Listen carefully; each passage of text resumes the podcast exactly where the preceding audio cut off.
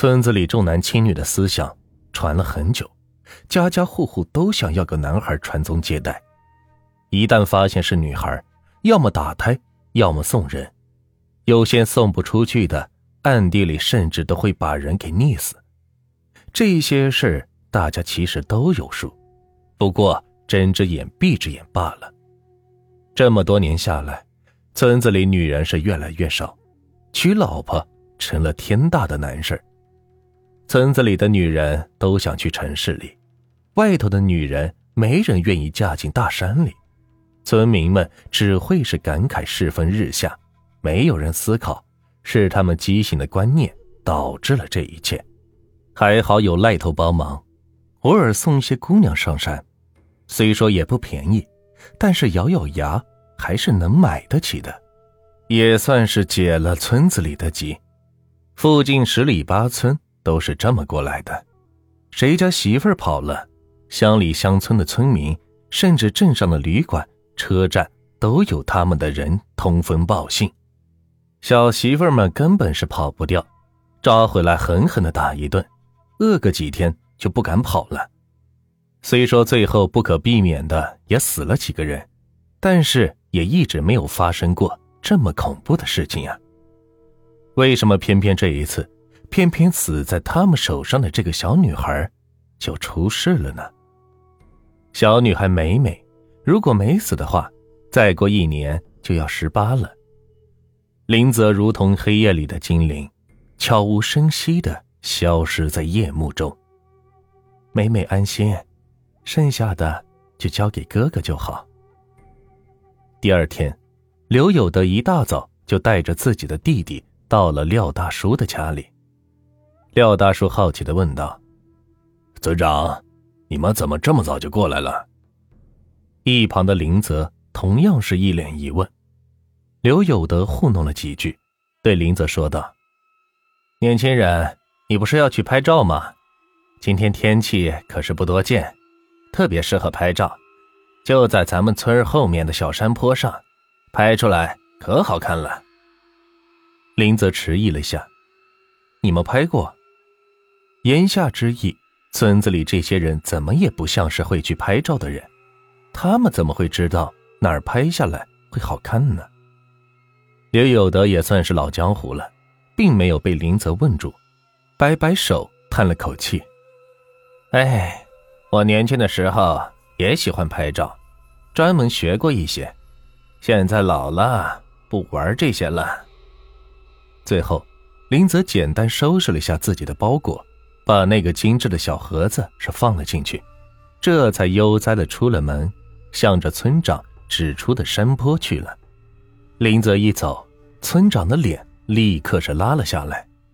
刘友善贼头鼠脑的往外探了探，确定外头没人，这才小心的关上了廖大叔家的门。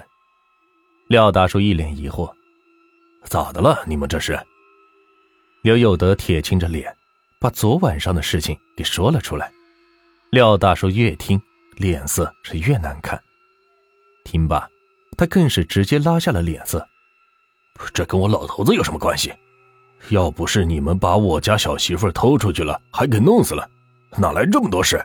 顿了顿，他又补充道：“小媳妇找上你们，那就是你们的错。你们来找我干嘛？出去，出去！家里的事还多着呢，没空招待你们。”这个山村落后而愚昧，鬼神之说，没有人会完全不放在心上，更有甚者是鬼神之说的忠实拥趸。更何况。别人不知道，廖大叔自己却很清楚。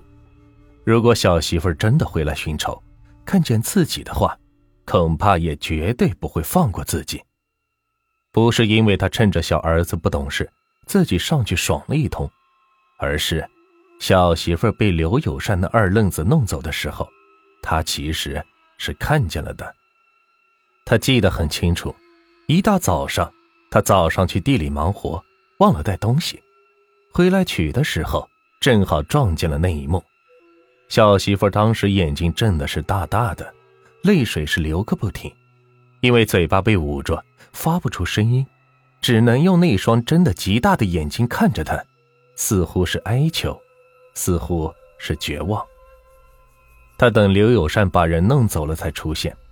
他原本只想用这件事跟刘友善多要点钱花花，毕竟为了买这个女的，他几乎是花光了所有积蓄。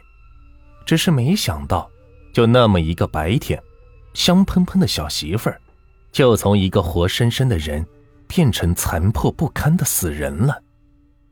不过没关系，刘友善说了，下回赖头再来村里。还给他买个小媳妇儿，就当是陪他的。虽说肯定比不上之前那个水灵，但是也不会太差。他其实心里早就乐开了，能睡俩媳妇，还都是新媳妇儿。村里除了他老廖头，谁还有这个福气？只是面子上还是要装装的。他不过就是装的恼火了些，村长他们不就答应给自己买个新的了吗？但是不管怎么说，他也从未想过，那个小媳妇儿居然真的变成鬼回来了。刘有德脸色铁青，也不知道是气的还是吓的，但是他当村长这么久，从没这样受过气，转身就想走，却对上了弟弟惊恐的目光。他皱着眉：“又怎么了？”妈，妈门打开了。刘友善哆哆嗦嗦，好不容易才说出一句完整的话。刘有德和廖大叔脸色同时大变。刘有德快走几步上前，使劲是扯了扯，没打开。廖大叔嘴皮子也开始哆嗦。我我去找我儿子，他俩力气了，试试。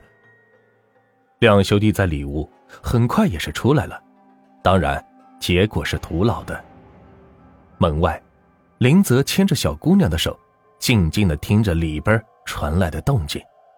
他身边的小姑娘好几次差点直接是冲了进去，还好她很听林泽的，最终还是安安静静的被林泽牵着手。里边的动静是越发大起来，林泽拍了拍小姑娘的脑袋，轻轻的笑了：“ 去吧，记得哥哥跟你说的，早点回来。”别脏了美美的手呀！小姑娘似懂非懂的点了点头，松开林泽的手掌，轻飘飘的消失了。五个人在屋子里，气氛开始变得诡异起来。一阵似有似无的阴风吹过，刘有德打了个冷颤，大概是察觉到了什么，他微微的转身，看到弟弟刘友善正瞪大了双眼，怨毒的看着自己。有，友善。他觉得自己的牙都在嘎嘣作响。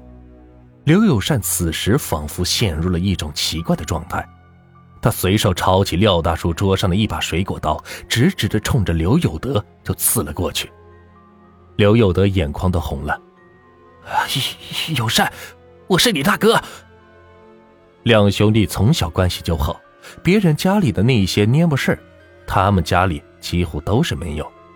平日里有啥也都是有商有量的，这一会儿看见自己弟弟正拿着刀冲着自己过来，刘有德简直是又气又急。这边还没消停，廖大叔那边也出现了情况。他那个一直傻乎乎的儿子，不知道什么时候手里拿了根木棍，所有人都没有注意他，他很顺利的直接把手中尖锐的木棍。狠狠的是灌入了廖大叔的身体里，廖大叔不敢置信的看着他，这可是他一直宠爱着的小儿子呀。他抬起手指，仿佛要说些什么，却只能发出呵呵的声音，不多时就没了气息，眼睛瞪的是大大的，比那天小媳妇的眼睛瞪得还要大。廖家大儿子也是傻了眼，直接冲上去就要推开他。那是咱爸，你干啥？小儿子歪着头，用纯真的眼神看着他，咧了咧嘴角。哥，大哥，嘿嘿嘿嘿嘿。